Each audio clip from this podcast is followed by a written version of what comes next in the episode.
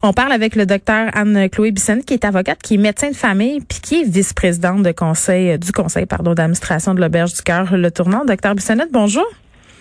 Bonjour. Bon, on vient d'entendre euh, Jean-William nous expliquer là, comment il avait pu bénéficier des services euh, du tournant.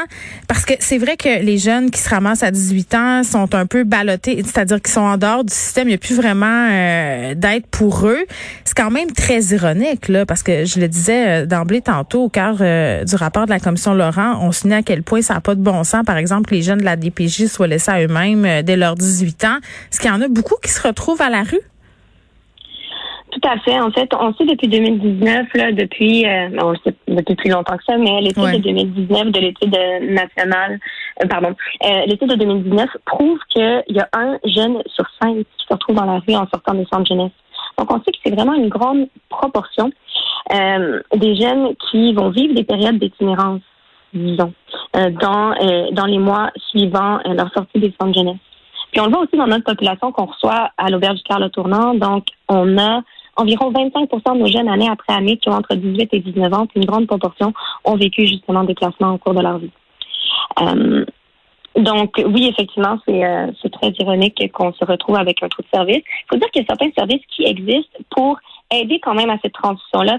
Mais comme la commission Laurent l'a souligné, ces mm. services-là sont quand même restreints, puis l'admissibilité est quand même sévère, ce qui fait en sorte qu'on en a plusieurs qui se retrouvent justement avec absolument rien. Puis c'est justement ces jeunes-là que nous, on veut aider. C'est ceux-là qu'on veut accueillir. Mm. C'est ceux que, que euh, malheureusement, ils ont, ils ont jamais eu euh, euh, le, le, support familial, le support social, puis ils l'ont pas plus à leurs 18 ans, puis ils ont en plus souvent des difficultés, donc au niveau, ils peuvent avoir des difficultés au niveau de la santé mentale, au niveau de la toxicomanie, qui nuisent aussi à leur développement. Puis nous, on veut les aider, on veut les prendre en charge, on veut les accompagner vers l'autonomie. Puis, euh, vous n'avez pas les moyens, on vous refuse euh, cette subvention-là. Puis bon, euh, on va y revenir là sur ce que peuvent permettre les logements supervisés. Jean-William nous l'a un peu expliqué, mais, mais de dire aussi qu'un jeune qui se ramasse ou qui est institutionnalisé jeune ou qui se ramasse dans la rue pour plein de raisons, ce sont déjà des jeunes qui, j'imagine, ont des, ont des problèmes avec la confiance au système, la confiance aussi euh, envers les gens qui, qui, qui, font ce système-là, euh, de, de, de, se ramasser, euh, par exemple, de demander de l'aide à un organisme comme le vôtre et de se faire fermer la porte parce que, par exemple, vous avez plus de ressources. J'imagine que ça peut être vécu dans une certaine mesure comme une autre forme d'abandon. Puis ces jeunes-là en ont connu plusieurs. Tout à fait.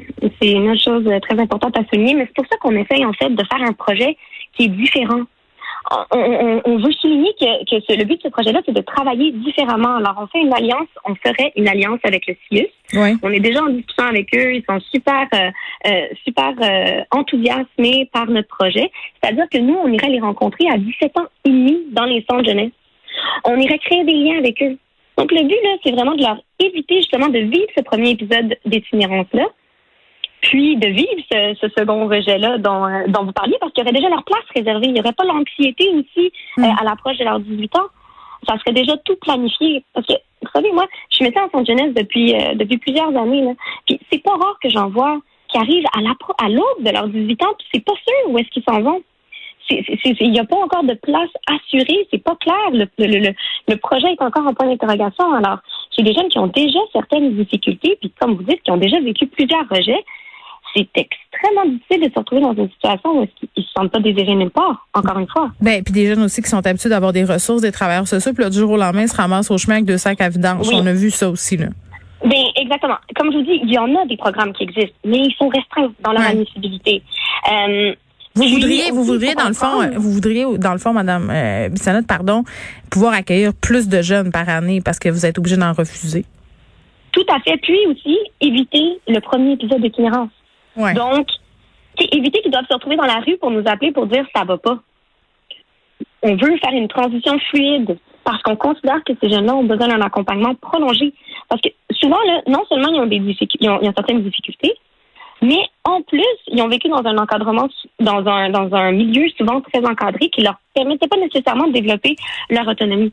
Puis en plus, on va se le dire, là, à 18 ans, même un jeune qui n'a pas vécu ces difficultés-là, hmm c'est rare là qu'ils soient complètement capables d'être autonomes dans toutes les sphères de sa vie sans aucun support euh, support social très rare. Mais même à 25, même avec 5 comme euh, comme une personne hyper privilégiée, des fois j'avais de la misère à faire mes affaires euh, puis à, avoir une vue d'ensemble sur mes responsabilités. voilà, voilà.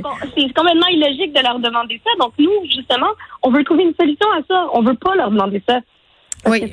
C'est complètement irrationnel. Très bien, docteur Anne-Chloé Bissonnette, qui est vice-présidente du conseil d'administration de l'Auberge du Cœur, le tournant qui s'est vu refuser un financement pour un projet visant à construire des unités de logement pour des jeunes euh, qui, le jour de leur 18 ans, ben, se retrouvent avec pas grand-chose finalement devant eux.